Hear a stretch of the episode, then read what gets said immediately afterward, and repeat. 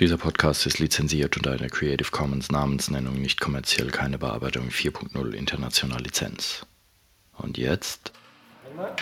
Ja. Musikwerkstatt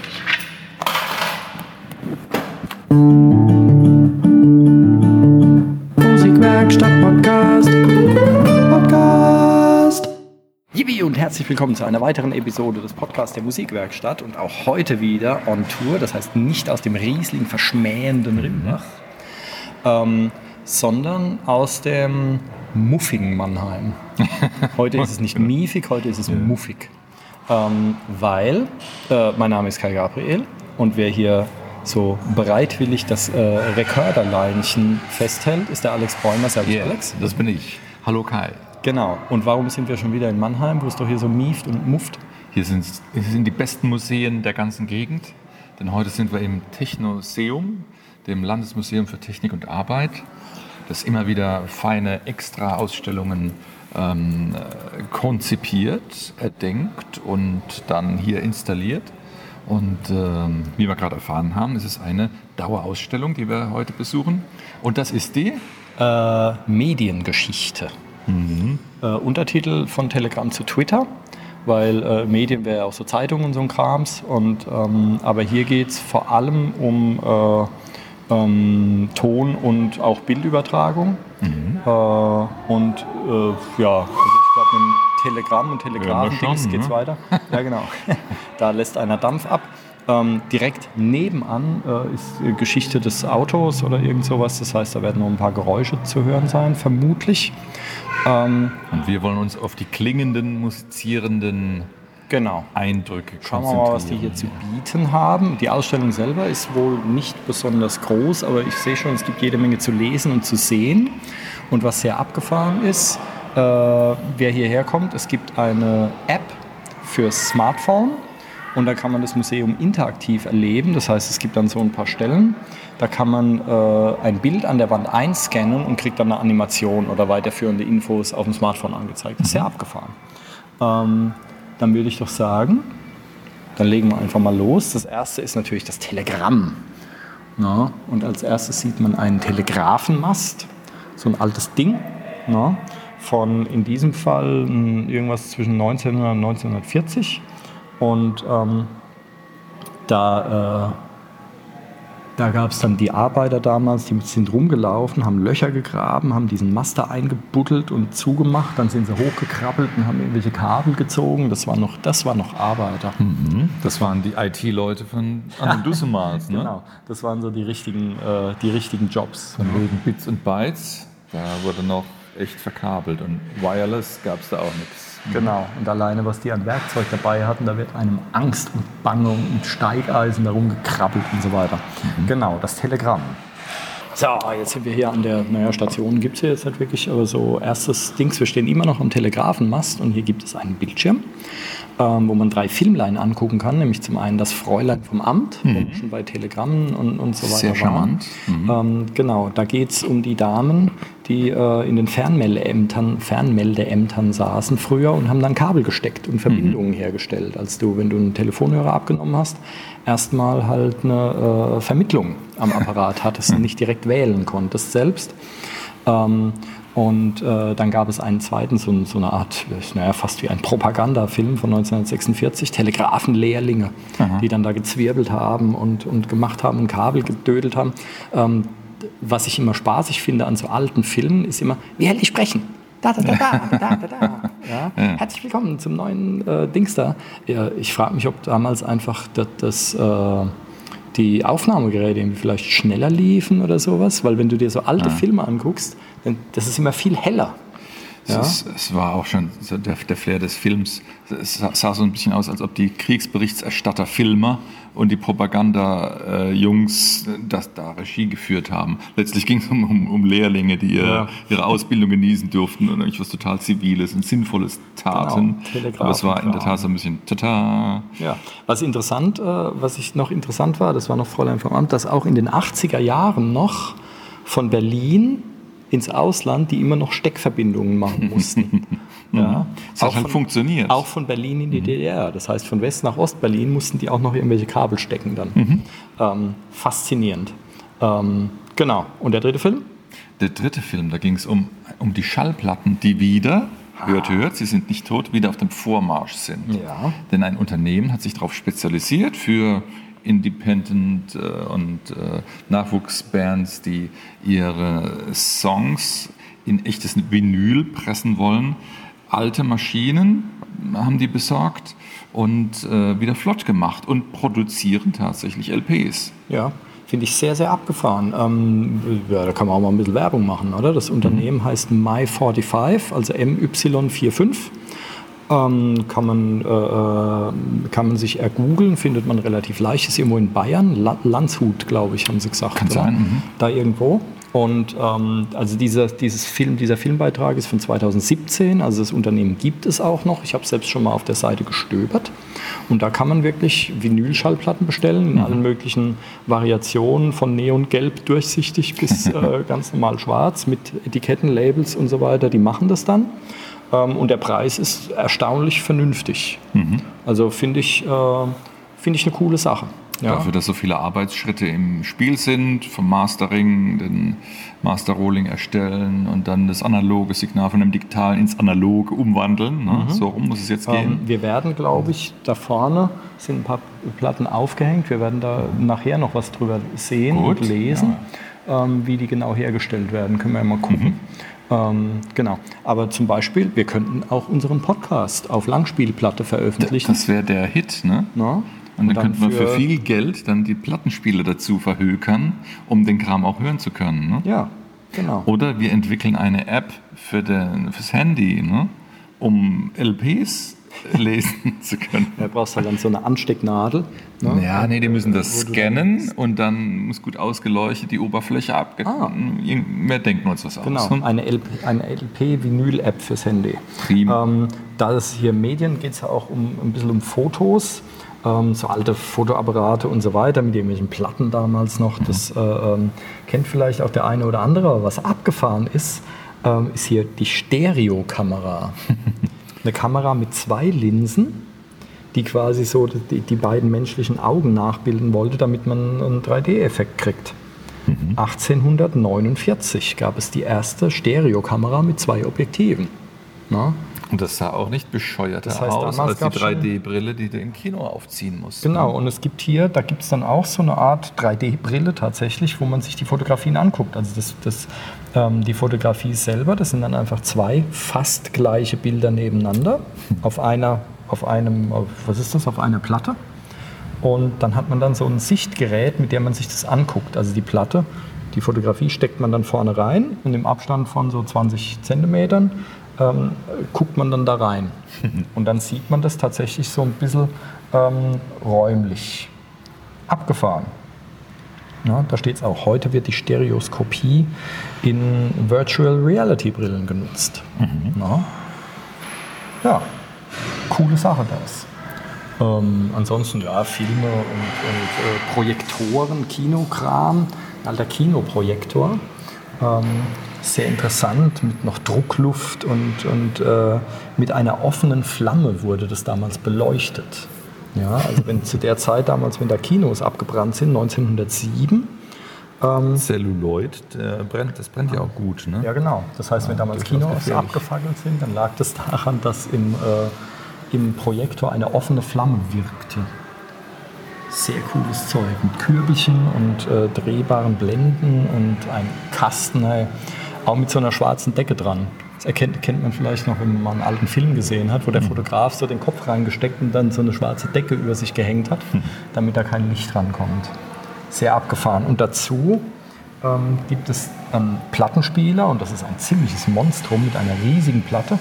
Und das war damals für, äh, tatsächlich fürs Kino gedacht, weil ähm, zuerst gab es ja nur Stummfilme, die von Live-Musik begleitet wurden. Also da war dann irgendein Pianist saß daneben dran und hat dann dazu gedudelt. Und ähm, die, äh, später wurden die Filme dann vertont, indem quasi neben dem Projektor ein Plattenspieler lief. Und da war halt eine Platte drauf. Ähm, keine Ahnung, wie das mit dem zeitlichen Versatz dann war zwischen, zwischen Film und Ton. Ähm, und äh, der Nadelton sozusagen hat sich aber hier laut Angaben in Deutschland nicht durchgesetzt. Das war so, äh, was steht hier, Plattenspieler 1928 bis 1934. Da hatte Deutschland halt auch ein bisschen andere Probleme. Ähm, und einer der ersten Filme, ähm, die äh, eine Tonfilmoperette sozusagen, waren die drei von der Tankstelle mit Heinz Rühmann damals. Na? Kennt vielleicht der eine oder andere. Ähm, das war wohl einer der ersten äh, Tonfilme, wenn ich das richtig sehe, das Licht Lichttonverfahren. Na? Schallwellen werden hier in Helligkeitsschwankungen umgewandelt und als eigene Spur auf dem Film gespeichert. Ja, also da hatte man dann äh, keine extra Schallplatte mehr, sondern da hatte man dann eine zusätzliche Spur auf dem Film und die war für den Ton. Viel bequemer. Wenn ich das hier richtig kapiert habe. Genau, das war 1930. synchronisieren zu müssen. Ähm, ja, und da sind wir jetzt beim, hier sehen wir ein Grammophon oder zum, zum ersten Mal ein Walzenphonograph. Das Grammophon steht dann daneben. Ähm, Grammophon kennt jeder, gibt es auch in einer, Minz, äh, in einer winzigen Mini-Ausführung. Äh, und ähm, der, äh, der Phonograph von äh, hier, äh, Edison Bell ne, ähm, war quasi so eine Art sehr großes, klobiges, unpraktisches Diktiergerät. ne? ähm, Phonograph, griechisch für Klangschreiber, ist Aufzeichnungs- und Abspielgerät zugleich. Das heißt, man hatte, äh, man hatte so eine drehende Walze. Ich weiß, da steht jetzt nicht, woraus die war. So eine Wach, ne, Wachs wird das nicht gewesen sein. Also irgendeine so Walze, die sich gedreht hat. Und da wurden eben äh, per Tiefenschrift wurden da Rillen reingeritzt. Und ähm, die eben analog zu, zu den Schallwellen waren. Mhm. Das heißt, es sieht ein bisschen aus wie ein Grammophon. Man hat neben eine Kurbel, man hat so einen Trichter, in den man auch hineinspricht. Wer ähm, irgendwann, wer unsere Mikrofonepisode gehört hat, da haben wir es, glaube ich, gesagt, ähm, dass jedes Mikrofon, nee, jeder Lautsprecher ist auch ein Mikrofon. Mhm. Ähm, weil es ist ja ein Wandler, das heißt, äh, man spricht in diesen Trichter rein und die Schallschwingungen werden dann quasi auf eine Nadel übertragen und die ritzt da Rillen rein. Und ähm, ich weiß jetzt nicht, wie es hier ist, aber ich glaube, die Aufnahmedauer sind irgendwie zwei Minuten oder sowas. Das heißt, man muss sich schon ziemlich kurz fassen. Und nach zwei Minuten, keine Ahnung, ob man die Walze wieder verwenden kann oder ob man die dann wegschmeißen muss, weil dann wäre es echt. Ähm, drüber, lauter drüber sprechen. Ja, genau. ähm, wenn ich alle zwei Minuten eine neue Walze brauche, dann wird es natürlich knifflig. Also wenn die damals schon Podcasts gehabt hätten mhm. und hätten eine Stunde über den Wert der Musik gesprochen, dann hätten die 30 Walzen gebraucht. Ne? Der Edison Bell hätte sich mit seiner Zubehörfirma dann gefreut. Ja, ja genau. Und ähm, was es auch, äh, was interessant ist, ähm, die Firma Stollwerk, dem einen oder anderen vielleicht ein Begriff, war damals findig und hat äh, Schokoladenplatten quasi gemacht. ja. Ähm, Stollwerk nutzt die Popularität der Sprechmaschinen, um seine Schokolade zu vermarkten. Das heißt, äh, es gab ein, äh, mit Edison zusammen wurde ein Phonograph für extra äh, Schokoladenplatten entwickelt. Das ist ja praktisch. Ja. Wenn du eine Platte gekauft hast, die hat dir nicht gefallen, hast du wenigstens aufessen können. Ja, ne? genau. Das Nein? Blöde ist halt, wenn es halt warm war. Ah, ähm, Deswegen genau. haben die ja den Cool Jazz erfunden, ne? um diese ja. Platten besser konservieren zu können. Genau. Ähm, und wir haben hier, äh, also es ist ein bisschen, äh, man, man denkt, es war Edison und auch äh, Bell mit Telefon und so weiter. Ähm, wurde damals übrigens auch so Diktiergerät für Sekretärinnen und so weiter benutzt, der Kran.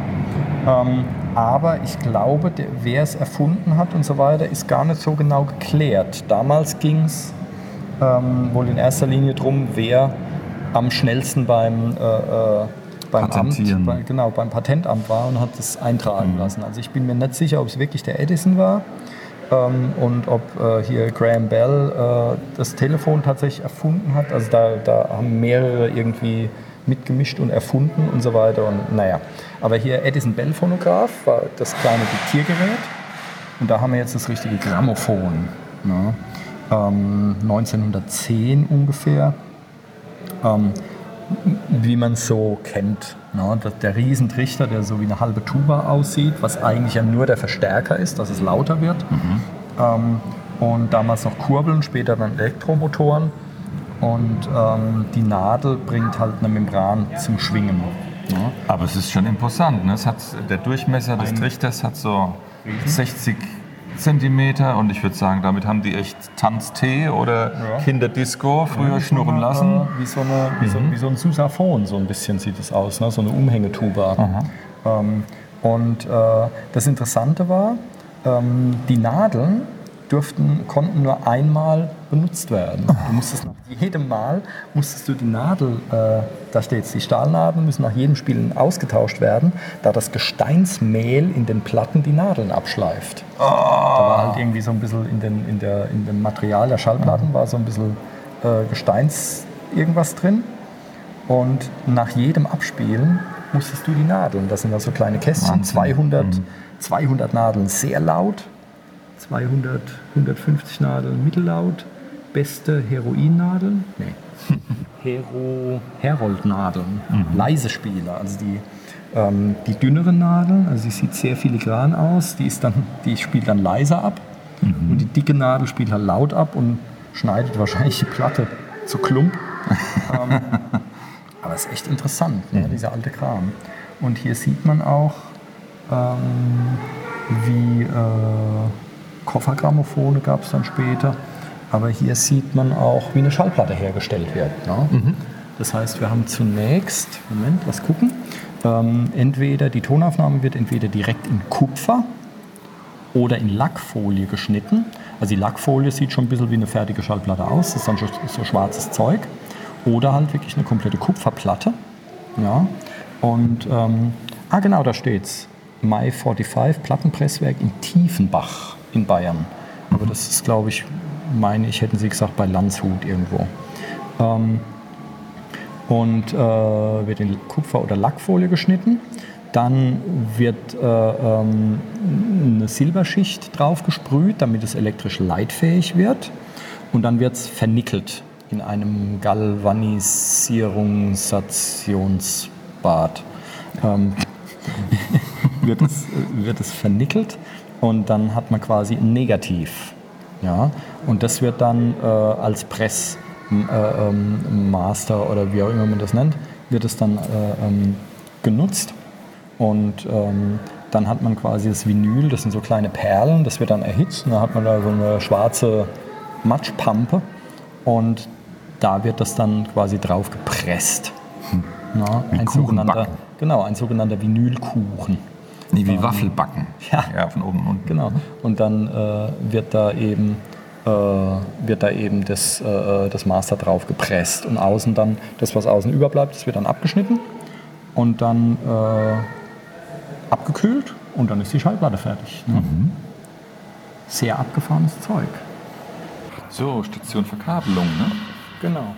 Das heißt, zuerst geht es los mit, äh, äh, bei, bei Gesprächsübertragung oder Kommunikation mit der Morse-Taste. Ne? Taste gedrückt, schon gibt es ein Signal, ein akustisches. Genau, mit dem Morse-Alphabet und äh, diese komische kleine Klackertaste. Kennt man vielleicht aus, Mhm. ich kenne sie außer Western und sowas, habt ihr vielleicht auch schon mal gesehen.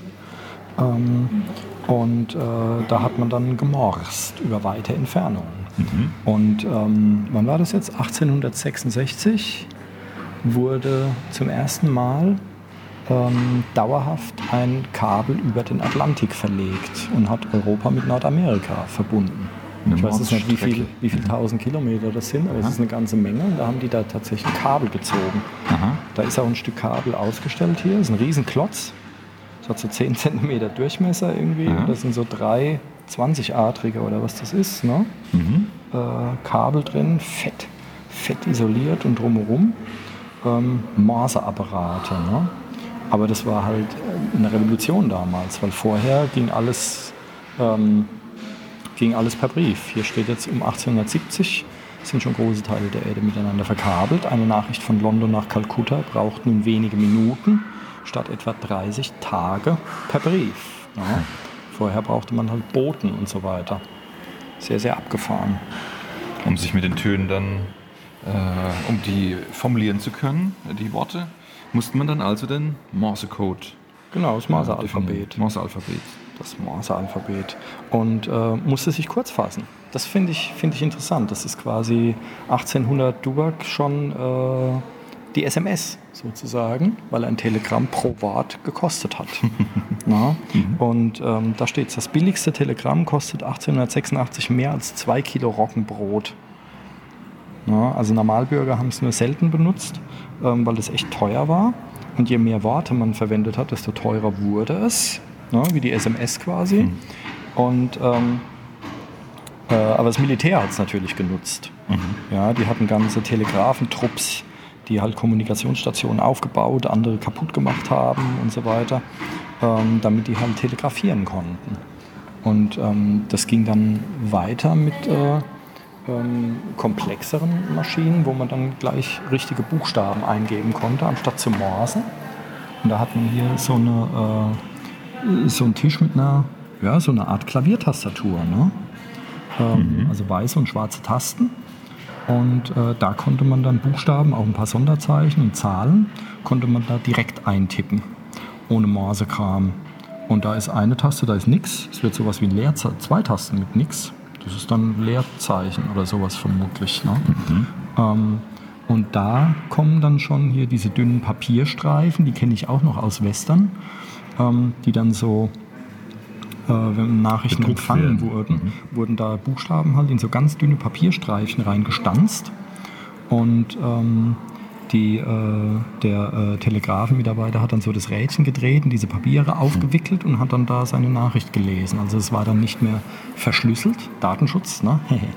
sondern da waren dann schon richtige Worte drauf. Ne? Und äh, die nächste Stufe war dann quasi der Fernschreiber, der dann schon wie eine Schreibmaschine aussah mit einer fetten Papierwalze obendrauf und empfangen wurde dann auf dieser Walze halt. Ne? Mhm.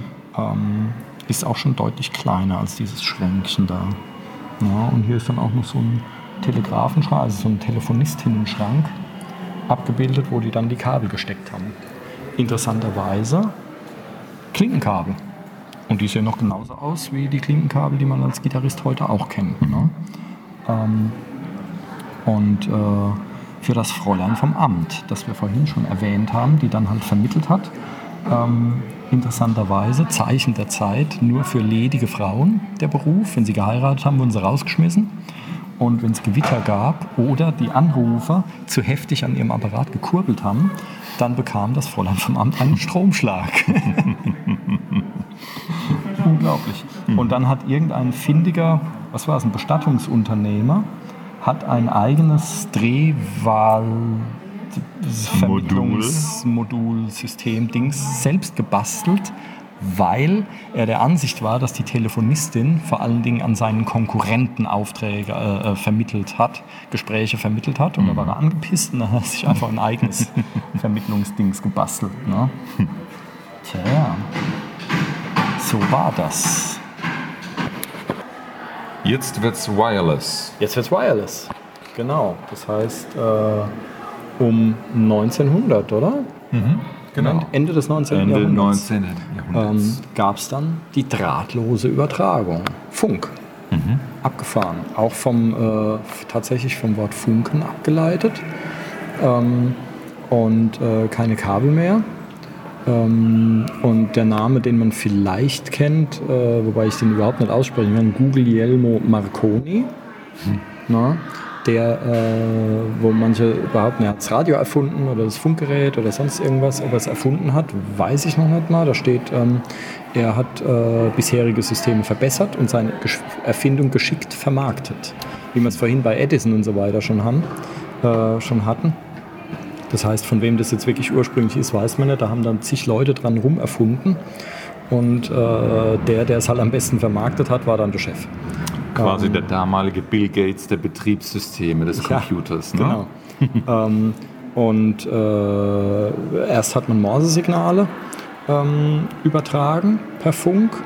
Ähm, aber später dann halt, seit, was steht hier, seit 1906, bessere Ergebnisse in der Sprachübermittlung. Und das war natürlich für die Schifffahrt sehr wichtig. Ähm, als Beispiel nennen sie auch die Titanic, wo die äh, Funker dann halt äh, äh Hilfe gerufen haben und so weiter. Ähm, per Funk. Aber auch Militär natürlich, ist ja klar, ohne Kabel. äh, Luftfahrt dann später. Und es war halt auch gleichzeitig ähm, die Basis für Rundfunk, Fernsehen, Mobiltelefone und so weiter. Ne? Mhm. Drahtlose Übertragung. Und ähm, hier gibt es auch einen, einen lustigen Experimentierbaukasten für drahtlose Telegrafie zu sehen. Da hat man dann zwei riesen fette Batterien und äh, irgendwie offene Lichtbögen, die da rumsausen und so weiter. Also wenn die Kinder da zu Hause damit gespielt haben, gab es wahrscheinlich genauso viele verkohlte Leichname, wie es äh, erfolgreiche Deswegen war der Bausatz erst äh, für Gespräche gab, Personen, ne? Personen zugelassen ab 38 Jahren. Ja, genau. Ähm, richtig übel. Ja, also hier äh, Marconi. Marconi funkt zuerst nur wenige Kilometer weit, 1899 schon über den Ärmelkanal. Um 1900 kommen dann Experimentierkästen auf ähm, mit der Influenzmaschine. Das ist die mit der Kurbel. Genau, das ist die mit der Kurbel. Ähm, werden die Kugeln der Funkenstrecke aufgeladen, bis ein Funke überspringt. Also bis man dann wirklich einen Lichtbogen hat. Und der hat schon mal so seine 6, 7 Zentimeter. Also das ist schon mal eine ganze Menge. Ähm, da sind dann so offene Kabel dran, die dann an dieser Scheibe reiben. Ähm, Kupfer, Kupferlitzen.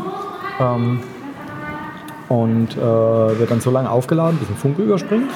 Die Entladung erzeugt gedämpfte elektromagnetische Schwingungen, die über eine Antenne ausgesendet werden. Kommen diese am Fritter an, ähm, dem Wellenanzeiger der Empfangsstation, backen die Metallspäne zusammen und leiten elektrischen Strom. Die in Reihe geschaltete Relaisspule wird durch den Stromfluss magnetisch, zieht ein Stück Eisen an und schließt den Schalter. Dadurch werden die Batterien zugeschaltet und die Lampe leuchtet. Ja. Und dann klopft man gegen den Fritter und dann fallen die Späne wieder ab. Ja. Wer kommt auf sowas? Wer denkt sich sowas aus? Naja, Ja, eine Scheibe. die hatten halt damals noch dann keine Ablenkung wie und so. Fernseher. Die haben noch richtig kreativ nachgedacht. Prima. Also haben sie quasi Grundstein für Fernseher gelegt, Ja, genau, um die anderen abzulenken. um sich selbst überflüssig zu machen. Also es ist, äh, es ist wirklich interessant, wie dir, wenn man sich dieses alte Zeug da anguckt mit diesen offenen Kupferdrähten da, äh, die da so rum, dass da überhaupt was funktioniert hat. Ja, dass die damals schon Transatlantikkabel, wenn man sich das mal vorstellt. Ja. Man weiß natürlich nicht, wie viele Verbindungen funktionierten, wie viele auseinandergefallen äh, sind oder so, wie viele Ausfall, wie die Ausfallrate da war. Aber es ist echt faszinierend, ja, diese, die Anfänge von diesem Zeug. Drahtlos. Geiler Kram. Kai, jetzt bist du dran und machst das Fräulein vom Amt Eignungsspiel. Ne? Du hast jetzt hier vor dir den Bildschirm. Ja, Wir prima. müssen Und ich, beginnen. und ich werde auch noch aufgezeichnet dabei. Da habe ich ja, da habe ich ja Schwein gehabt. Ja, ja. ich 1, hab's 2, verstanden. 3, 4, 5 Pärchen farbig sortierte Kabel warten darauf in, 8, in 16 Fällen, ne 1, 2, 3, 4, 5, 6, 7, 8, 16 oder 8 Pärchenlöcher gestöpselt zu werden, nummeriert von 1 bis 9 und 10 bis 16. Ihr könnt folgen, wenn nicht, nee, 1 bis 8 bis 9 bis 16. Der Test wird beginnen. Du musst dir eine Zahl merken, auf den Knopf drücken und nun geht's los. Wenn ein Loch irgendwo blinkt, hier die Nummer 16, kriegst du erzählt, was du kombinieren musst. Die 12 hier, ah ja. Es ist schon ein Kabelpaar belegt und das hast du gut gemacht, sagt der Computer. Ja, prima, ich habe schon zwei Punkte. Absolut. Die Zeit läuft, ne? das sind 2 Minuten 14. Ja. Und dann hier noch ein Pärchen. Also ich glaube, das Stecken funktioniert, aber das Problem ist, dann darauf zu achten, dass die Verbindungen wieder, wenn die wieder weg sind, da kriegst du ja echt. Nummer 9 auf 4. So. Ah, da kannst du ein freies Pärchen schon rausziehen. Ne? Äh.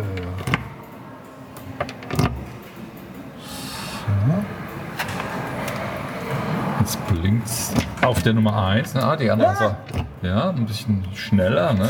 Zack, jetzt gibt es einen Anschiss vom Das Obermufti. Ah, die Kabel sind schon total verzwirbelt hier. Mhm. Ja, das sieht ziemlich unordentlich aus. Ne? Ich muss auch sagen, Ja. kannst dir mal ein bisschen mehr Mühe geben. Ja, vor allem werden die zu kurz, wenn Und die Nummer 8 blinkt. ähm, die Nummer 8 blinkt. Das auf die 7. Oh, das ist ja einfach zu verkabeln. Bei mir war es viel schwieriger vorhin. Ja, ja, ja, ja. So, dann die 5 auf die 9. Bei dir gehen alle Verbindungen. Bei mir war schon was belegt vorhin. Äh, Ich hatte viel ungeduldigere Zuhörer, äh, Anrufer. 15 ist weg. Ich habe keine Gabel mehr. 12 auf 4. 4 ist besetzt. Und was mache ich jetzt? Besetzt. Du musst dir den jetzt in, in die Nase stecken, den Stecker, ne? Ah, Ja, da kommt schon Gemaule, ne? Weil jetzt, du hast versagt bei einem Anrufkandidaten. Mhm. 4 auf 7. Also noch 22 Sekunden hast du. Das ist schon drei, 25 Punkte. Mein lieber Mann. Das ist. 3 auf 5. Aber wer da jetzt in die Pinkelpause müsste, der hat echt verloren. Ne? Ja. Eins ist besetzt. Das geht doch gar nicht. Ah, Ja, schon wieder frei. Ne? ah ich habe keine Gabel mehr. Nummer 4 blinkt. Ja, wie? Die. Dienstaussicht, ne? So, jetzt, wie war da? 31 31 Punkte. Punkte. Aber hallo, hey. Mann. Nicht übel, oder? Und wie Aber- war deine Zahl, die du hier hast? Äh, hast, ne? 10. Zehn. Habe ich schon gemacht. Du bist gut. Ja, Ja, ich ich hab's- gratuliere dir. Ich Du bist ja auch, ich war ja schon mal hier. ne? Ich habe es ja schon mal versucht. Du hast es Ja? programmiert hier, gibst Ähm, aber das macht Fets. du. Ja, ne? Das ist richtig cool. Ne? Also, äh, das wäre ein, naja, ein Job für mich, wenn du das acht Stunden machen musst. Oder damals Mhm. waren die Arbeitszeiten vielleicht 47 Stunden am Tag, wer weiß. Ne? ja, deswegen haben die irgendwann mal heiraten wollen, aber es keinen Bock mehr auf Mit einem ne? zweiminütigen Pinkelpäuschen. Klasse. Ähm, das ist schon heftig hier. Perfekt. Aber hier haben wir übers, äh, ah, übers Radio haben wir schon geredet. Ne? Mhm. Ähm, dann, was es hier natürlich gibt, ähm, das hat zwar jetzt mit Musik und Ton jetzt äh, ziemlich wenig zu tun, aber ich werde trotzdem drüber reden, weil ich es so geil finde und damit aufgewachsen bin. Wir haben hier ein Regal mit den ersten Videospielen. Ne? Ja, das hat ja auch gedudelt, insofern hat es auch sieht mit man zum Beispiel das alte. Atari 2600 hieß es, glaube ich, ne, mit diesen fetten Kassetten, die man reinschieben musste, noch mit Holzapplikationen, Ja, diese Spielkonsole. unglaublich. Ja, und der erste Joystick, äh, dieses, die- dieser, also der erste Joystick der Competition Pro Art, so einen habe ich sogar noch zu Hause oder zwei davon. Dann sehen wir die erste PlayStation, damals noch PlayStation 1. Wir sehen das alte Nintendo Entertainment System, das NES, wo es dann schon die, äh, die Joypads gab. Und dann eine Xbox, wobei die gibt es ja schon länger, glaube ich. Ne? Oder, oder beziehungsweise noch nicht, wie lange gibt es die Xbox? Keine Ahnung. Ähm, aber auch den ersten Game Boy. Ne? Dieser riesige äh, mausgraue Klotz und erste Spiele, dann die erste Wii und, äh, na? und direkt nebendran, das finde ich sehr, sehr abgefahren, haben wir richtige alte Spielautomaten, wie sie damals in Retroautomaten. standen. Na? Mit hier zwei Spielautomaten, mit Pac-Man, Tetris, ähm, Pac-Man von 1981, ähm, dann äh, Arkanoid, ne Moment, dann haben wir erst noch Donkey Kong, auch 1981, dann äh, Arkanoid 1986, Super Mario Brothers auch 1986 und Tetris von 88. Na? Und das, liebe Hörer, war der eigentliche Grund, Ja. wieso wir hierher gekommen sind. Dass Das Kai jetzt mal eine Runde zocken kann. Genau, damit ich eine Runde zocken kann und damit wir nachher natürlich Rahmensuppe essen gehen, essen gehen können. Aber nur, wenn du jetzt einen Highscore knackst. Ne? Na prima. Dann such dir mal ein Ähm, schönes aus. Genau, ja, aber da müssen wir die Aufnahme leider abbrechen, weil ich glaube, dass die In Musik Ordnung. der Spiele, die wird wahrscheinlich geschützt sein. Also, die. Pac-Man-Runde geht nun nicht, Genau, nicht akustisch an Nuss. Bis dann. Bubi, Okay. ich habe eine Radiostation. Bubi, ich habe eine Radiostation. Ne? Mhm. Ähm, damals ging es dann halt, mit dem Radio ging es dann los und das war, äh, naja, so irgendwann zwischen 1900, wo steht hier, 1923 ist es soweit. In Deutschland startet der Unterhaltungsrundfunk. Der erste Sender ist die Funkstunde AG in Berlin. Ähm, und äh, es sollte ein Bundesprogramm aus Musik, Unterhaltung, aber auch Nachrichten und Lernangebote. Den Rundfunk soll vor allem bilden. Das werden wir noch mehrfach lesen hier. Dass es nicht funktioniert hat, das weiß man ja mittlerweile. Aber wir hatten eben auch an so einer äh, äh, Zwischenstation da, an so einem Bildschirm, ähm, konnten wir auch so ein paar Radioausschnitte von damals hören. Und da gab es dann so eine Gymnastiksendung im Radio, wo der Mann auf dem Klavier gespielt hat und dazu gesungen, ah, und jetzt im Kreis drehen und jetzt noch die Arme hoch und so ein Kram. ähm, aber Rundfunk wurde halt der Trend. Das war der heiße Scheiß damals. Und ähm, so heißt, dass es ganz schön teuer war. Da Januar 1924 von 25 auf 60 Mark wurde die Rundfunkjahresgebühr angehoben, was dazu geführt hat, dass alle Leute irgendwie schwarz gehört haben. Da gab es dann das Bastelbuch für Radioamateure und gab natürlich auch Strafen ähm, für Schwarzhörer und so weiter. Aber später hat man dann anscheinend hat man erkannt, wie wichtig Rundfunk ist, um Leute halt auch äh, beeinflussen zu können. Also hat man die Rundfunkgebühr wieder auf 2 Mark pro Monat äh, sinken lassen und dann ging es dann richtig rund. Ne? Ähm, und zwar so, das war dann so hip. Also zum ersten gab es dann einen Film über den Rundfunk namens Funkzauber. Äh, eine Liebesgeschichte und einen radiobegeisterten Theophil Schimmelpfennig. Ne? Und Bubi, ich habe eine Radiostation. Text und Musik von Fr. Strassmann. Für Klavier und Gesang, Salonorchester und so. Aber Rundfunk war richtig hip. Da gab es nämlich dann schon Radio-Leute, die berühmt waren. Da gab es dann Sammelbildchen, die man in ein Album einkleben konnte.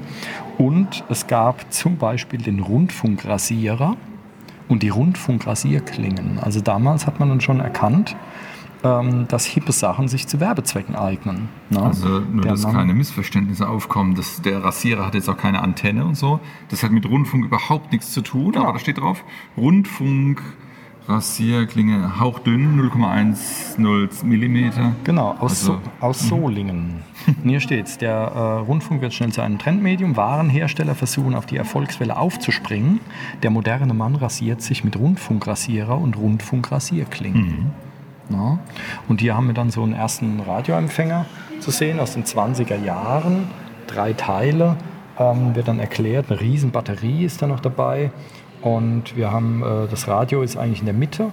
Und dann haben wir links den Hoch- und rechts den Niederfrequenzverstärker, haben wir mehrere Röhren da drin, die den ganzen Kram verstärken und unnütze Frequenzen werden irgendwie abgeleitet und so. Und dann gibt es auch so wieder so, so, eine Art Grammophontrichter als Lautsprecher. Ähm, Erste bessere Lautsprecher, elektrodynamische, gab es dann ab 1925. Und ähm, Kopfhörer und so. Und äh, da war dann quasi der Rundfunk geboren. Ne? Und auch da Funkgymnastikstunde. Gibt es dann so ein Begleitbüchlein. Es gab das Märchen vom Funkheinzelmann. Tanz durch Rundfunk. Ähm, und dann äh, 1920 der Herr Neumann hat äh, das Mikrofon entwickelt. Ja? Ähm, bla bla bla, 1920 das von Georg Neumann entwickelte Reismikrofon im Marmorblock. Ja? Was ein, ein Gerät. Ein Riesenklotz, ja, ein Marmorklotz, wo dann wohl eine Membran drin ist, Typ 104. Ähm, ich denke mal, Eugen Reis, Apparatebau Berlin, aber ich denke mal, Georg Neumann ist dann auch der, der dann die Neumann-Mikrofone, die es ja heute noch gibt und die sehr viele legendäre Mikrofone rausgebracht haben. Ähm, und äh, heute auch noch ganz hervorragende Mikrofone machen. Ne? Ähm, genau. Und da wurde dann auch quasi das Hörspiel geboren. Ja, dass man dann im Rundfunk halt irgendwelche äh, Kriminalstücke oder Theaterstücke quasi, ähm, sieht man hier ein altes Foto, wo halt die ganzen Schauspieler um ein Mikrofon herumstehen und halt ihre Rollen ähm, ihre Rollen ab, äh, äh, na, vortragen und ähm, gleichzeitig auch äh, ähm, Moment, äh, der Rundfunk sendet anfangs live oder von Industrieschallplatte. Aufnahmegeräten mit Wachsplatten ermöglichten seit 1929 das zeitversetzte Senden. Ja, Gelatineblätter-Aufnahmegerät. Also sie konnten dann Aufnahmen machen, konnten die dann aber erst später senden. Ja, da war dann schon nicht mehr alles live. Hm. Coole Sache. Mhm. Ja. Und relativ äh, kurz danach, glaube ich, ging es dann schon mit dem Fernseher los. Ne? Telefunken übrigens, wer es noch kennt, eine Firma, die legendäres Audiozeug gemacht hat. Ich bin mir gar nicht sicher, ob es die noch gibt. Ich glaube, die haben sogar so ein bisschen ein Revival jetzt gerade. Ähm, altes Telefunkenzeug. Und da 1937 erste Fernseher. Ne? Elektronische Fernseher verdrängen die mechanischen Fernseher. Ja, es werden dann so Projektoren eben gewesen sein, weil da gab es dann eben die sogenannte Braunsche Röhre von Ferdinand Braun. Zuerst war die sehr, sehr lang und die stand aufrecht, also hatte man die Fernseher in einem riesen äh, Schrank drin ähm, und oben war dann so ein aufklappbarer Spiegel, damit man das auch äh, tatsächlich sehen konnte. Ja.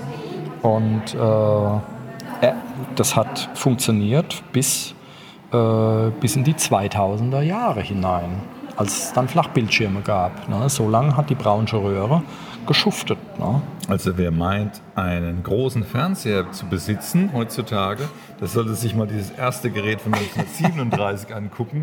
Da würdet ihr aber müde ablächeln. Ey. Ja. Ich meine, das Bild ist klein, aber das Gerät ist ja. ein, eine Wucht. Und darauf kommt es ja eigentlich an. Genau. Äh, ein großes Gerät. So, was haben wir hier noch? Ja, hier haben wir jetzt noch tatsächlich das, äh, äh, so ein altes ähm, Neumann-Mikrofon. Das hat auch schon diesen Neumann, äh, diesen Neumann-Firmen, dieses, dieses ähm, Firmenzeichen. Ne? Die äh, Flasche, wo steht denn hier das? Äh, ja, jetzt finde ich hier gar nicht das Dings dazu. Naja, aber wir haben hier ähm, die äh, Tonbandaufnahme. Da wurden dann natürlich auch live, äh, klassische Live-Konzerte aufgenommen zum Beispiel. Dann gab es hier, haben wir eine der ersten, das AEG Magnetophon. Mhm. Da wurde dann, äh, wurden dann Tonaufnahmen auf Magnetbänder gemacht, ne? die ersten. Und äh, bei genau. der BASF hergestellt, gleich um die Ecke. Ne? Ja, damals äh, die, IG, die IG Farben in Ludwigshafen hieß es damals noch und mhm. AEG arbeiten seit 1932 an einem Magnetaufzeichnungssystem.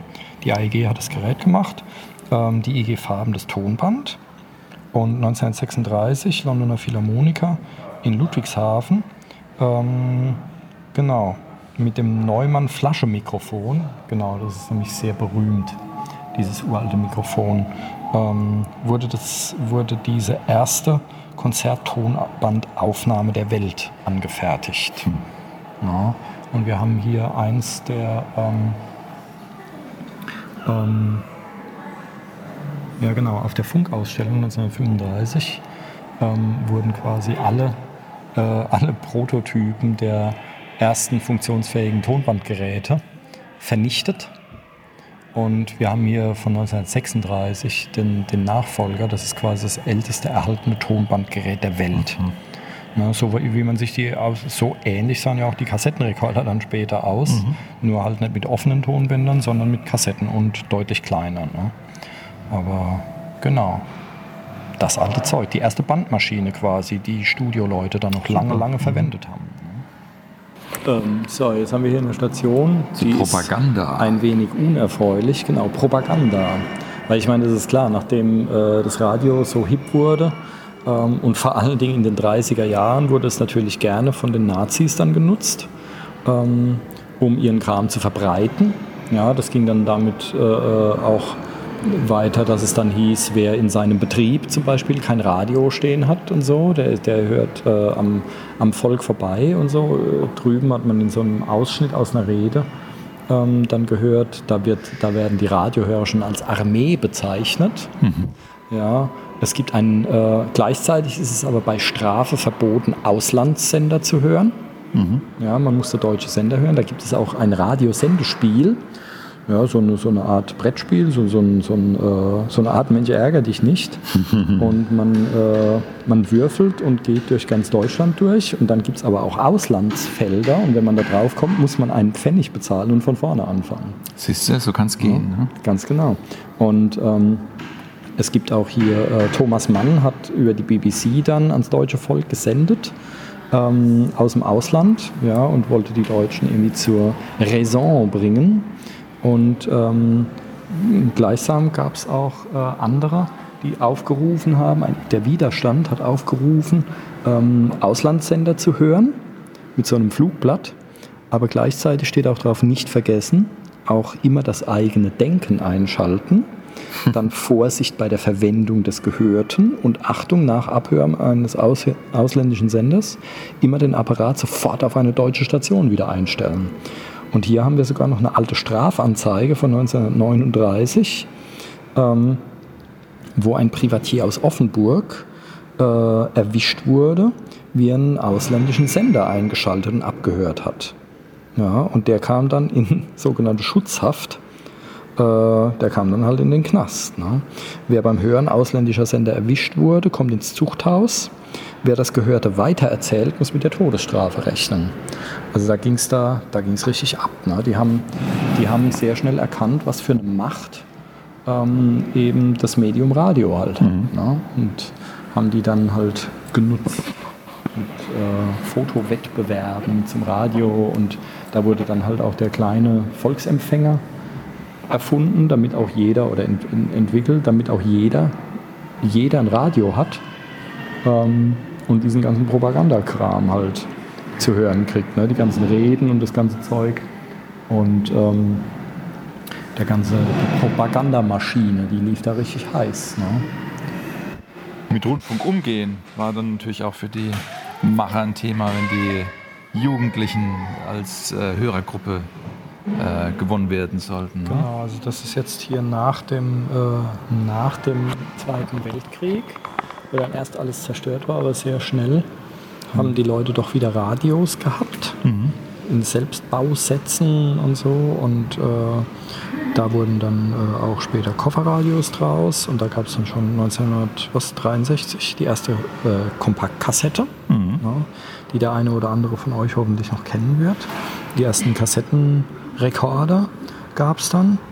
Und äh, Jugendliche waren mit, den, mit diesen tragbaren Radios mhm. halt unterwegs, in Parks und so. Mhm. Was trendy Modelle in tollem Weinrot für die Damen und so weiter.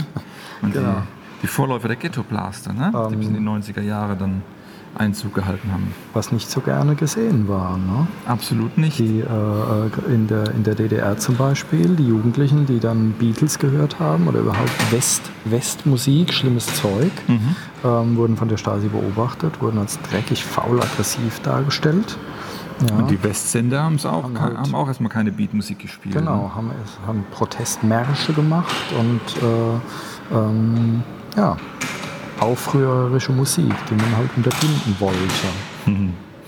Radio Luxemburg hat zum Beispiel mit dem Radiomoderator Jürgen Jörg Ebner dann ein Kontrastprogramm geliefert und das hat sich letztlich dann durchgesetzt. Hm.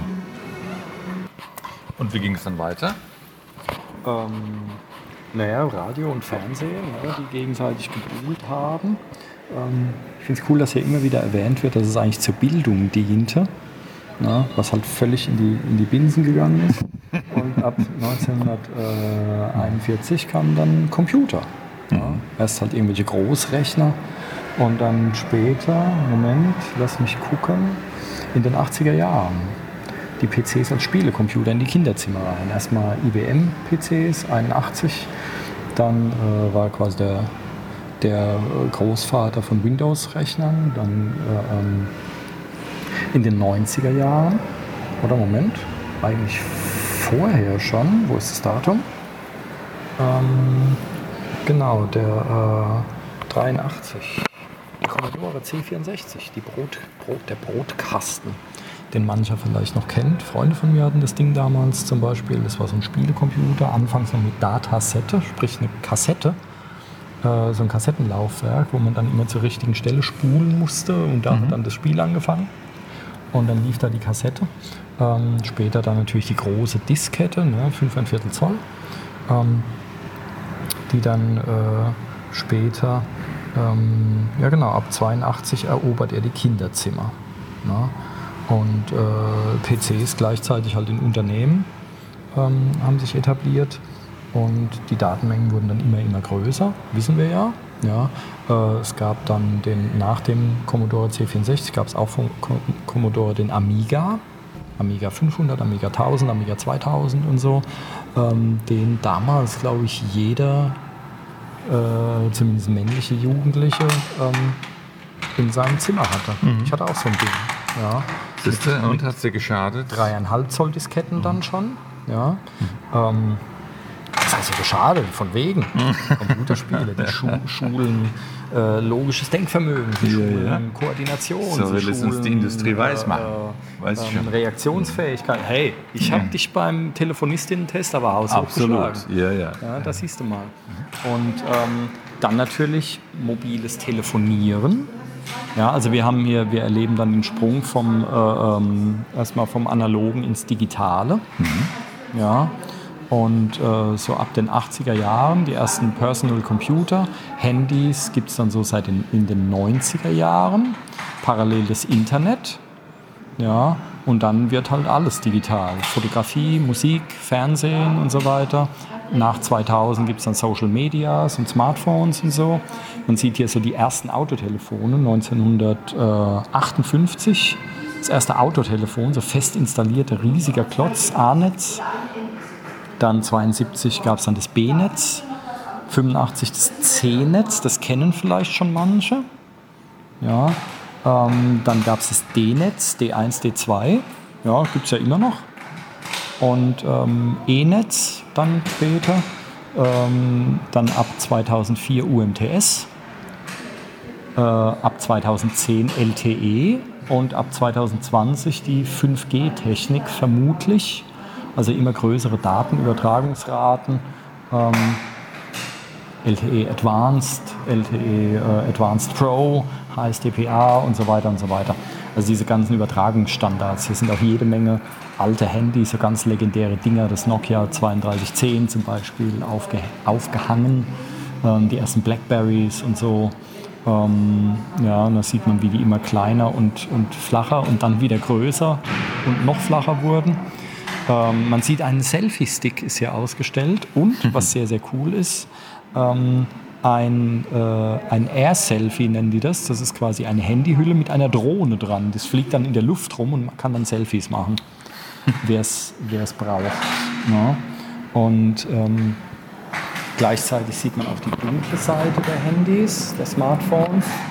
Ähm, weil da halt seltene Mineralien rein müssen, werden da in diversen Ländern der Erde, in den armen Ländern der Erde, ähm, werden äh, im, im Kongo zum Beispiel, werden die Leute richtig versklavt, ausgebeutet.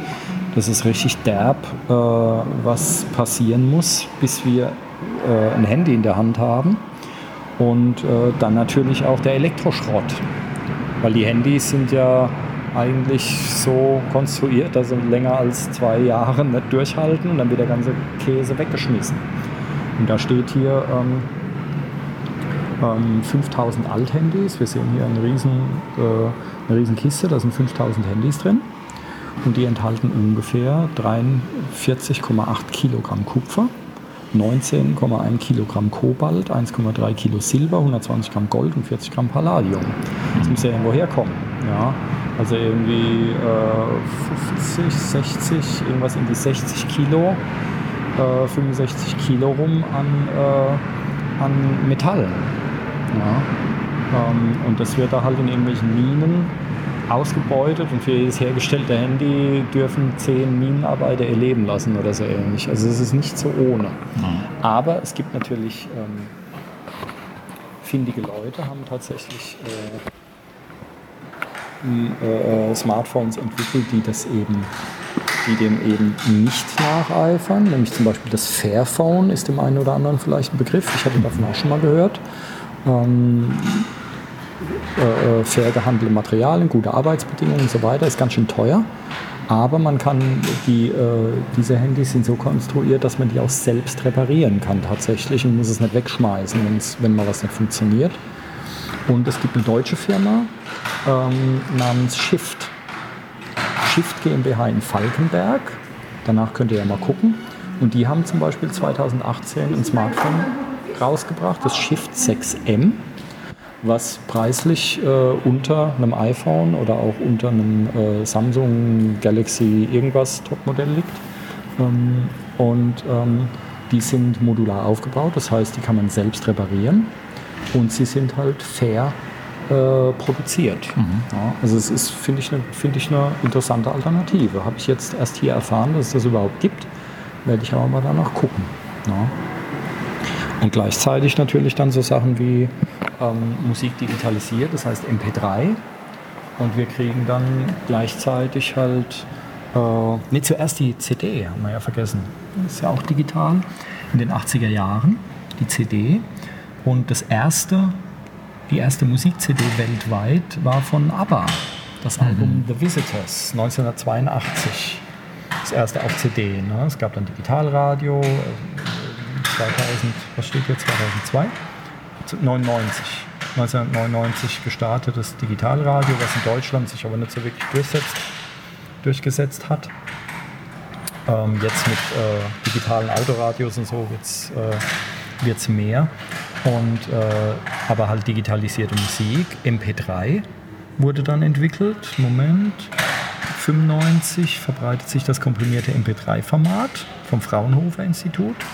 Ähm, der erste MP3-Player folgt 98. Ja. Und ähm, iTunes startet 2001. Ja, mit dem, äh, da gab es dann auch den iPod und so weiter. iTunes startet 2001 als erster großer legaler Dienst, weil durch die kleineren Formate, MP3 hat ja ungefähr, also dieses 128-Bit MP3 hat ja ungefähr ein Zehntel der Datenmenge. Also normales Audioformat sind pro Minute ungefähr 10 Megabyte mhm. und ein MP3 hat pro Minute ungefähr 1 Megabyte, also ein 128 äh, äh MP3 und was nicht so tolle Klangqualität ist, aber damals war das halt so der Standard. Und dann gab es natürlich vor allem illegale Downloads, ne? Download-Plattformen, ähm, wo die Leute dann halt Musik verbreitet haben. Ja. Ähm, und ja, der Rest sind dann irgendwelche Wearables, die es gibt, Fitnessarmbänder und was weiß ich noch was. Und Hashtags werden dann genannt. Und äh, es wird gewarnt vor äh, Stalkern, Cyberkriminalität, die dann halt durch unseren digitalen Fingerabdruck, ähm, durch immer mehr Daten, die wir ins Netz stellen, halt ähm, wir uns dann auch angreifbarer machen. Ja. Und äh, dann noch kurz ja, das Internet, startet 1969 als amerikanisches Forschungsnetzwerk. 1971 wird die erste E-Mail äh, verschickt. 1971. Na, und 20 Was wollten die damals verkaufen? Viagra? Naja, das, es konnte einer senden, es gab einen Empfänger oder so. Mhm. Also haben sie vielleicht einfach ein Hallo verschickt. Mhm. Wer weiß. Ähm, 20 Jahre später das World Wide Web. Ja, am CERN in, in der Schweiz in, äh, äh, ähm, entwickelt. Und das waren dann quasi die ersten äh, Informationssysteme verlinkter Webseiten.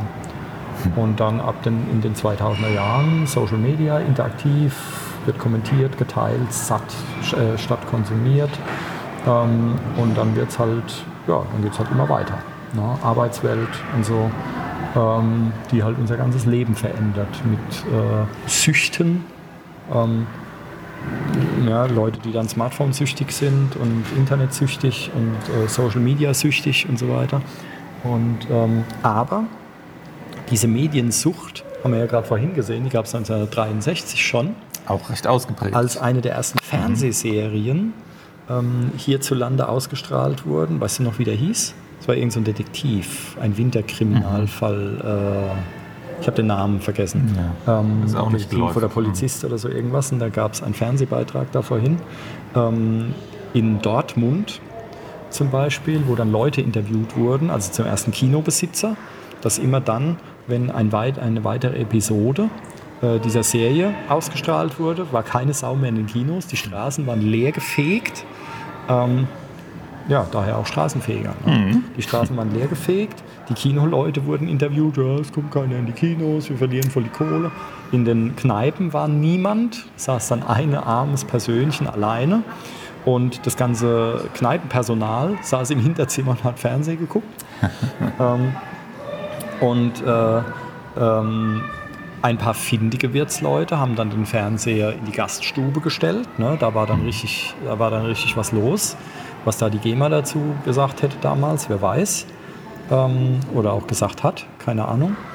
Und dann wurden Leute interviewt, was denn wäre, wenn mal das Fernsehen ausfallen würde. Mhm. Oder wie viel sie geguckt haben. Und dann 1963 haben die Leute dann schon 20, 30, 40 Stunden pro Woche ferngesehen.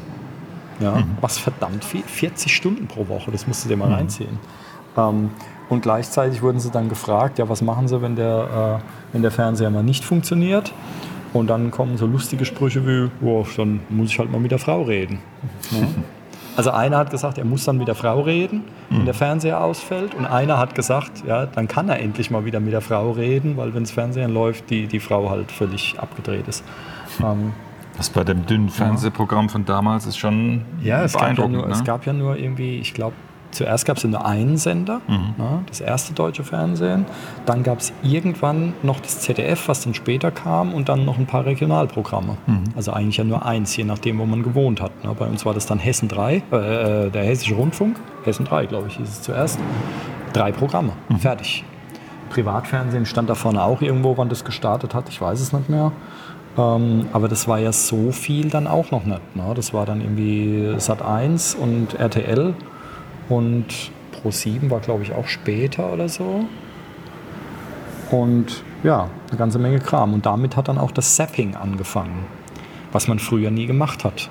Du hast dann ARD oder ZDF oder sowas geguckt, ein Colt für alle Fälle und äh, äh, Krempels.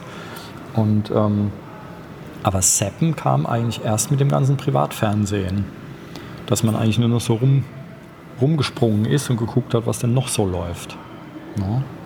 Und ja, dann sind wir auch ziemlich am Ende dieser Ausstellung angekommen. Und stellen zufrieden fest, das hat sich gelohnt. Ja, auf jeden Fall. Also für das, dass das eigentlich nur so vier Räumchen sind, ähm, also es ist echt nicht viel. Aber wenn man sich das alles anguckt und alles liest, dann ist man ein paar Stunden beschäftigt.